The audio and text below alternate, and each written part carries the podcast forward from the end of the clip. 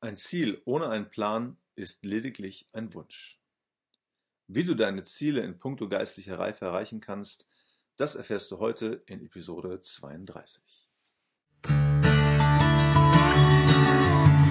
Herzlich willkommen zum Wachstumskatalysator, dem Podcast für dein persönliches Wachstum. Jeder Nachfolger Jesu weiß, dass er oder sie sich weiterentwickeln und persönlich wachsen sollte. Und die meisten wünschen sich hier oder da auch Veränderungen im eigenen bzw. im geistlichen Leben.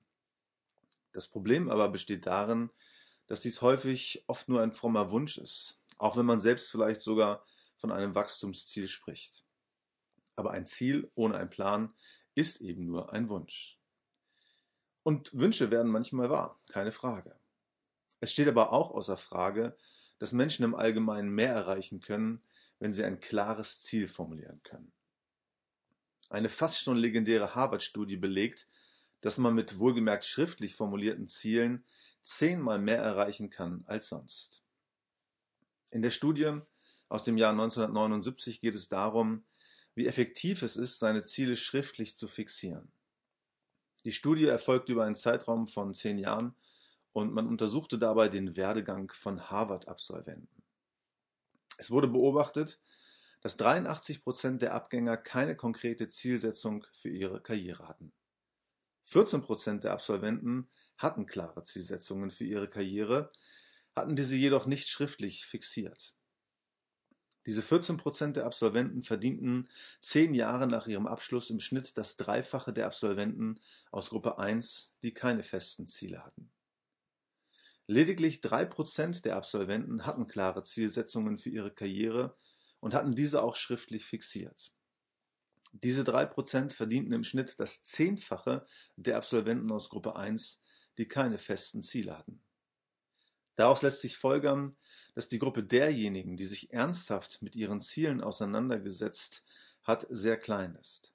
Weiter lässt sich folgern, dass der Einkommensunterschied zwischen denjenigen, die klare schriftliche Ziele haben und denen, die keine klaren Ziele haben, sehr groß ist. Das Fazit der Studie lautet daher, dass man die eigenen Ziele besser verschriftlicht und dadurch überproportional erfolgreich wird bzw. werden kann. Nun geht es hier im Podcast ausschließlich um das geistliche Wachstum und nicht um Gewinnmaximierung und Einkommenssteigerungen aber es lässt sich eben auch auf den geistlichen Bereich anwenden. Ich schreibe mir meine geistlichen Wachstumsziele also auf und kann so zehnmal mehr erreichen, als wenn ich dies nicht täte. Wenn mein Ziel lautet, Menschen für ein Leben mit Jesus zu begeistern, könnte ich demnach zehnmal mehr Leuten meine Geschichte mit Jesus erzählen, als wenn ich das nicht aufschreiben würde. Wenn mein Ziel Geduld mit meinen Kindern lautete und ich das verschriftlicht hätte, könnte ich Geduld mit dem Faktor 10 hervorbringen. Hilfreich hierbei ist zudem, diese verschriftlichen Ziele dann auch immer wieder zu visualisieren, indem man sie an die Wand, ein Vision Board oder den Kühlschrank macht, beziehungsweise sich im Tagebuch oder im Handy immer wieder vergegenwärtigt und vorliest. Der Vollständigkeit halber möchte ich sagen, dass zu einer guten Zielplanung immer auch eine Analyse oder eine Standortbestimmung gehört.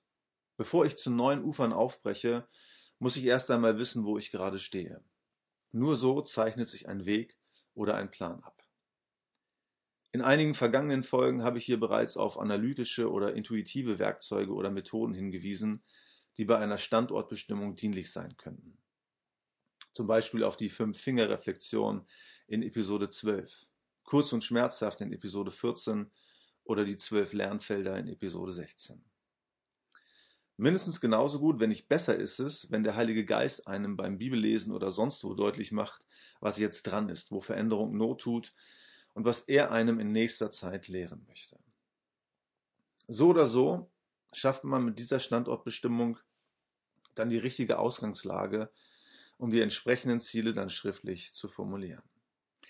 Entscheidend ist aber, dass man ins Handeln kommt und nicht einfach nur ein Ziel formuliert oder glorifiziert. Solange dir ein konkreter Aktionsplan fehlt, bleibt dein Ziel nicht mehr als ein Traum oder eben ein frommer Wunsch. Mir helfen dabei meine drei Bs geistlicher Planung, die da lauten beten, bearbeiten und beraten. Es beginnt mit dem Gebet. Das ist für mich das Wichtigste, weil letztlich alles aus dem Gebet herausgeboren wird. Ihr habt nicht, weil ihr nicht bittet, sagt die Bibel. Ich bitte Gott inständig und anhaltend darum, dass meine Ziele Realität werden. Ja, Jesus sagt, bittet und es wird euch gegeben werden. Sucht und ihr werdet finden. Klopft an und es wird euch geöffnet werden. Wenn mein Ziel lautet, meine Nachbarn für Jesus zu begeistern, dann bete ich dafür, dass meine Nachbarn fragend und suchend werden. Und ich bete dafür, dass sich Gelegenheiten bieten, von meinen Erfahrungen mit Jesus zu erzählen, beziehungsweise um Mut, zur rechten Zeit das Richtige zu sagen. Bearbeiten heißt, dass ich mir Gedanken darüber mache, wie genau ich dieses Ziel erreichen kann. Ja, ich schaue, welche Maßnahmen ich ergreifen muss und was neben dem Gebet mein Beitrag ist. Im Englischen sagt man so schön, People do not plan to fail, they fail to plan. Zu Deutsch, niemand plant zu versagen, aber man versagt, weil man nicht plant. Mich leitet aber der Bibelvers aus Sprüche 21, Vers 31. Ja, das Pferd wird gerüstet für den Tag der Schlacht, heißt es hier aber die Rettung ist Sache des Herrn. Das Wachstum selbst ist natürlich immer Gottes Angelegenheit, aber ich darf und soll das Pferd rüsten oder satteln.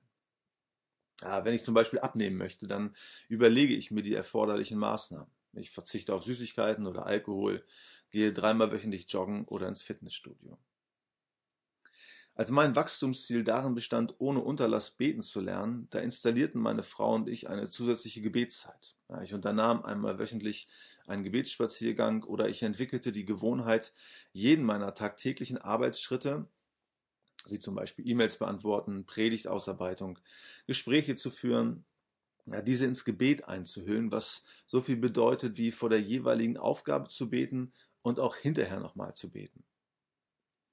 Als mein Thema Evangelisation war, da sah mein Aktionsplan so aus, dass ich es mir zur täglichen Angewohnheit machte, ja, täglich für meine Freunde zu beten und sie einmal im Monat zum Essen oder zum Spielen einzuladen, um Qualitätszeit mit ihnen zu verbringen. Bearbeiten heißt auch, dass ich mich gezielt weiterbilde. In der Regel habe ich jedes Jahr einen Studienschwerpunkt und ich lese dann schwerpunktmäßig zu genau diesem Thema.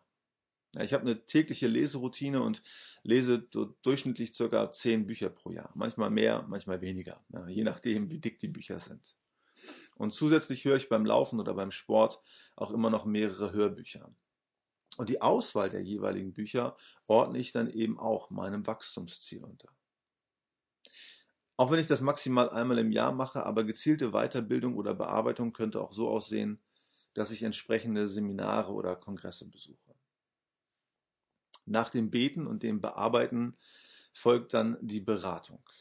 Ja, Pläne scheitern, wo keine Besprechung ist, heißt es in den Sprüchen. Wo aber viele Ratgeber sind, da kommt ein Plan zustande, heißt es dann hier weiter.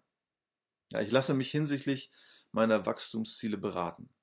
Ja, wenn ich mich mit meinen Mentoren treffe, dann befrage ich sie ganz gezielt danach, was sie vor dem Hintergrund meiner Wachstumsziele tun oder tun würden. Also, ja, wie betest du? Wie versuchst du Leute für ein Leben mit Jesus zu begeistern? Welche Erfahrungen hast du gesammelt? Was klappt gut? Was weniger gut? Ich bespreche auch meine Wachstumspläne mit meinen Mentoren und erbitte eine Rückmeldung oder Einschätzung ihrerseits. Und in den meisten Fällen bekomme ich hier neue Anregungen und Ideen. Die führen mich dann wiederum ins Gebet und ich ergreife andere oder weitere Maßnahmen, die ich dann beim nächsten Mal erneut mit meinen Mentoren bespreche. Ja, das heißt, dass sich hier der Kreis schließt oder ein Kreislauf von Beten, Bearbeiten und Beratung entsteht. Fazit. Ja, das Fazit heute lautet, dass du ausgehend von dem, wo du gerade stehst oder was Jesus dir deutlich macht, du mindestens ein Wachstumsziel haben solltest. Und dieses Ziel solltest du unbedingt verschriftlichen, um es dann bebeten bearbeiten und beraten lassen zu können. Und so bleibt es dann definitiv kein Traum und nicht nur ein frommer Wunsch. Kurz vor Schluss noch ein letzter Hinweis. Gerade wenn du jetzt mal wieder feststellst, dass du einen Mentor oder eine Mentorin brauchst oder suchst. Ja, über die Homepage des Wachstumskatalysators kannst du ganz gezielt nach einem Mentor, einer Mentorin suchen. Alles, was du tun musst, ist uns eine kurze E-Mail zu schreiben. Was genau in diese E-Mail reingehört, erfährst du unter www wachstumskatalysator.de-mentor-finden.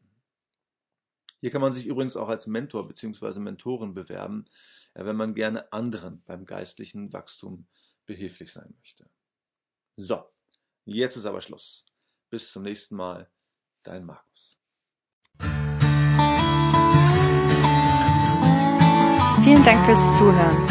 Weitere Informationen, nützliche Downloads und die Möglichkeit, den Podcast bei iTunes zu abonnieren, findest du unter www.wachstumskatalysator.de.